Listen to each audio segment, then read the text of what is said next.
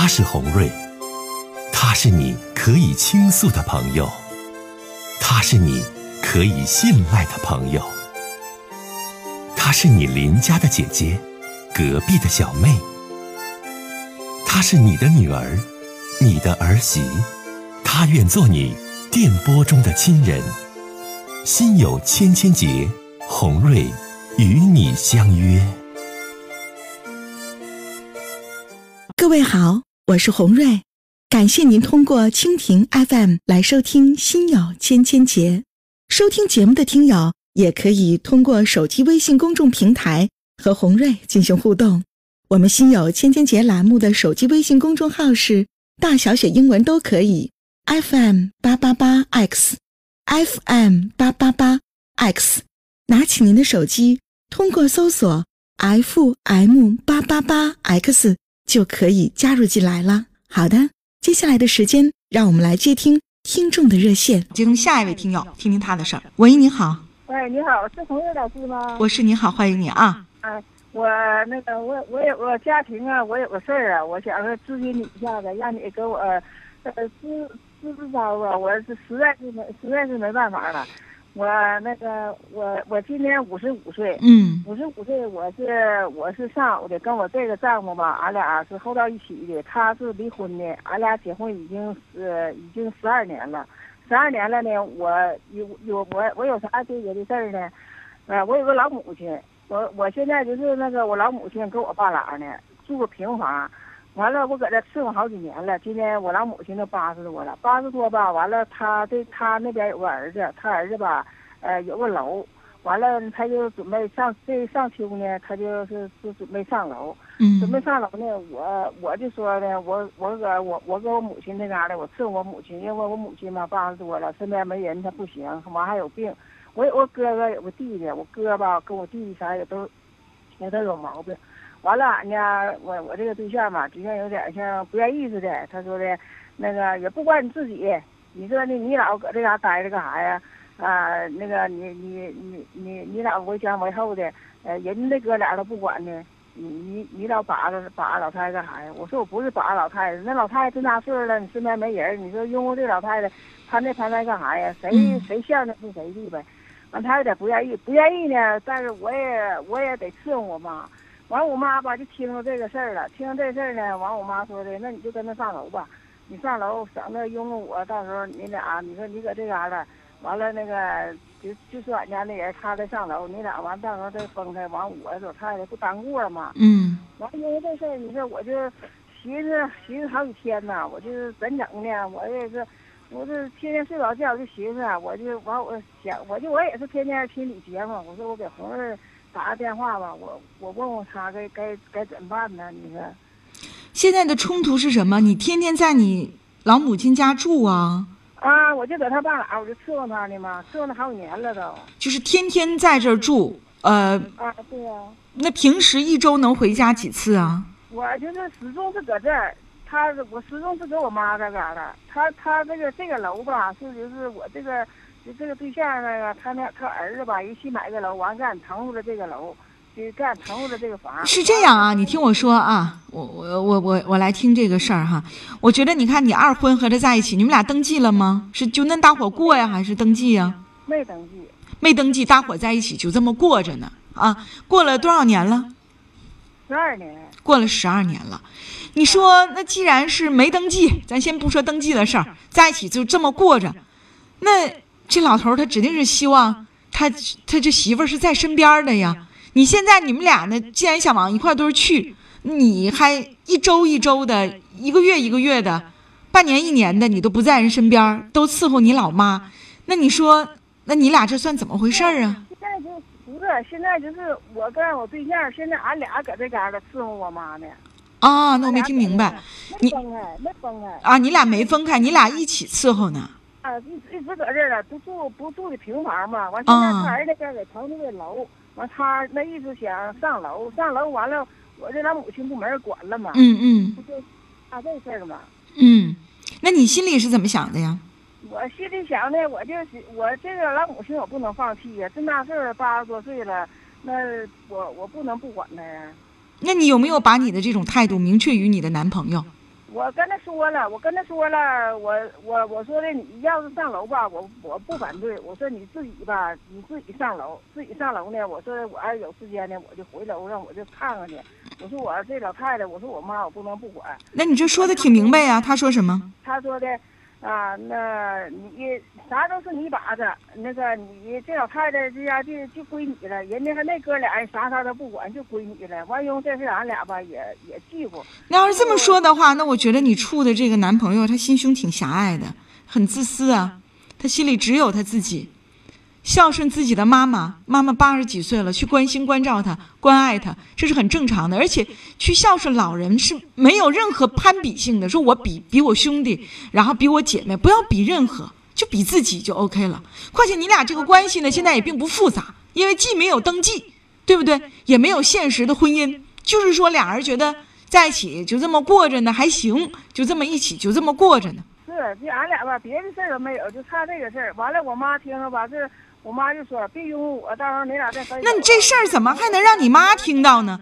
妈妈本来年岁，嗯，不是俺俩吧？就我妈这屋吧，我是我妈这屋吧，俺们上下屋。啊，是这样的。上下屋。好吧，那我给你一些建议啊，这位姐姐啊，因为你们俩现在既没有登记，也没有法律上现实的婚姻。他呢的意见就是呢，咱俩要是在一起，你就不能伺候你妈。如果你伺候你妈，咱俩在一起，可能这事儿就要够呛，是这意思不？呃，他是他多少是那个是有点意思吧？你你多少有和是这个意思，那可不是一回事儿啊。但是他还没明确说这个意思。那你就明确你的意思，你就告诉他，咱俩可以继续好，但是我老母亲我不照顾不行，她都八十几岁了，你看他是什么态度？如果他的态度很明朗，他能够接纳你去照顾、尽孝顺、尽孝心去去去对你妈妈的话，那就继续了。如果这一点他都接受不了，我觉得。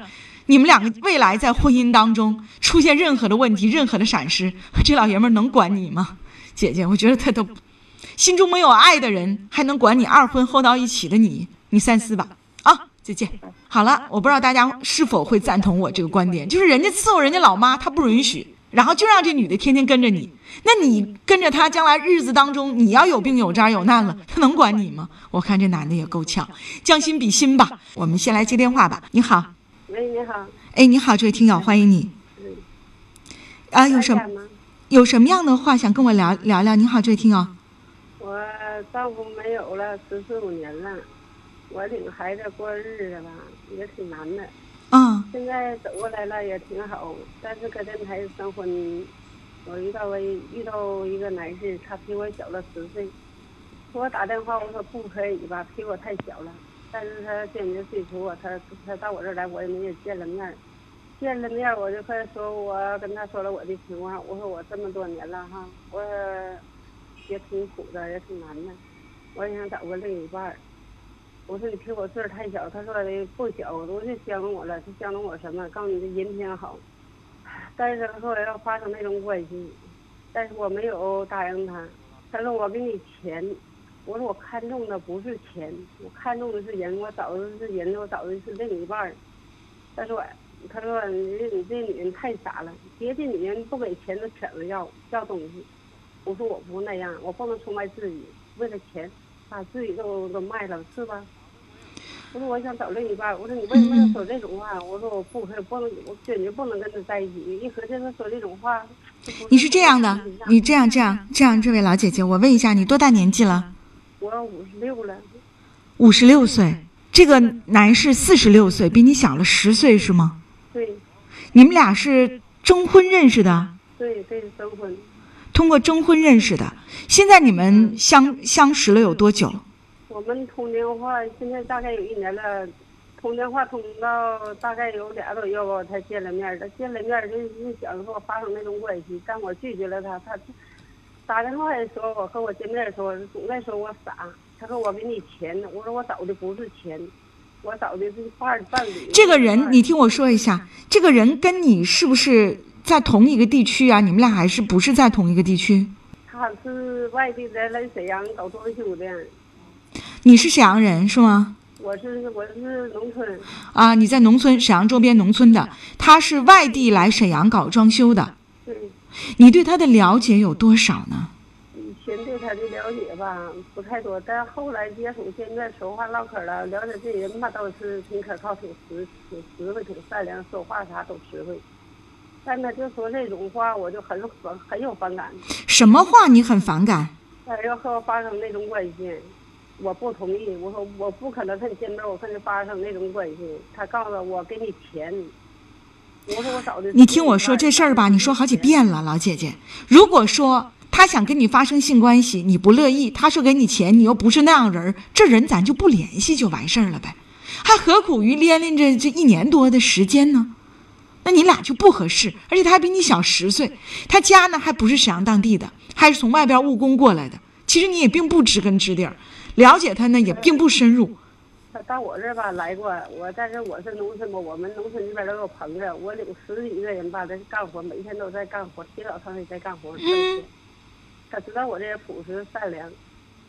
是你有优点，你朴实，你善良，这你都具备。但是你们之间有很多不合适的地方，比如说你对他不知根知底儿，比如说他比小比你小了十岁，比如说他他这个见了你之后啊，很急切于跟你有两性关系，你还不乐意啊，而且呢还要给你钱，你还不是那样人儿。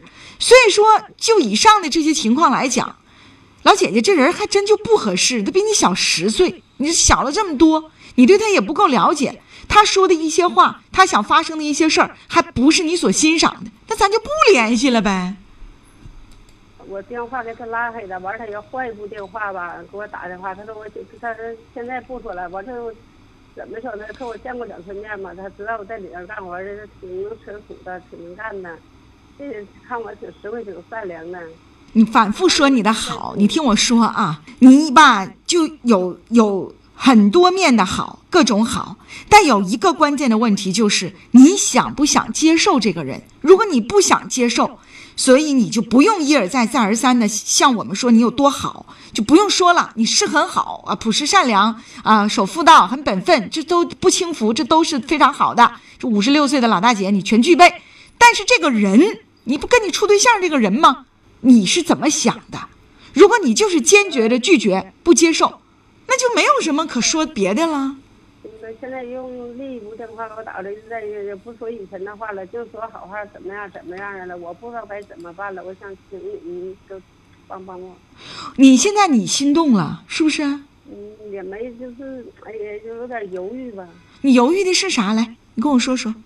你画问号，犹豫的是什么？嗯。我是接受他还是不接受他？我自己拿不定主意，所以我给你们打这个电话。我首先要问你第一点。你对他的了解有多少？不不太多，那就不要轻易接受。我觉得这很危险，是吧？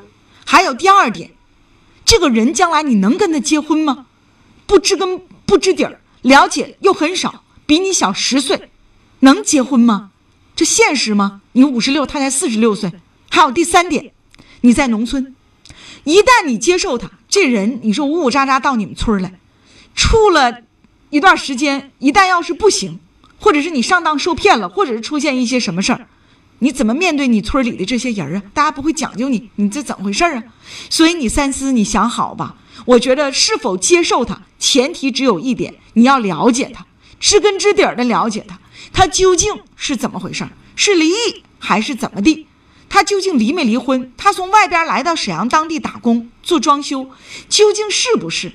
他的人品怎么样？他的生活情况怎么样，知道吗？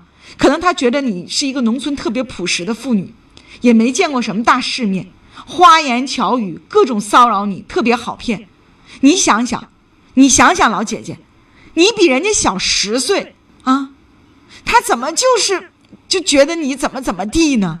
你得现实的面对到你你没有优势的地方，然后你得现实面对到他这个人究竟是否真心。可千万别让他的那种花言巧语啊，特别会哄骗女人的这种招式和招法呀，把你哄骗了。我觉得那样会很糟糕的。所以我说这些话呀，你一定得听进去，你得好好想想，知道吗？谢谢您了，我知道该怎么做了。好，再见。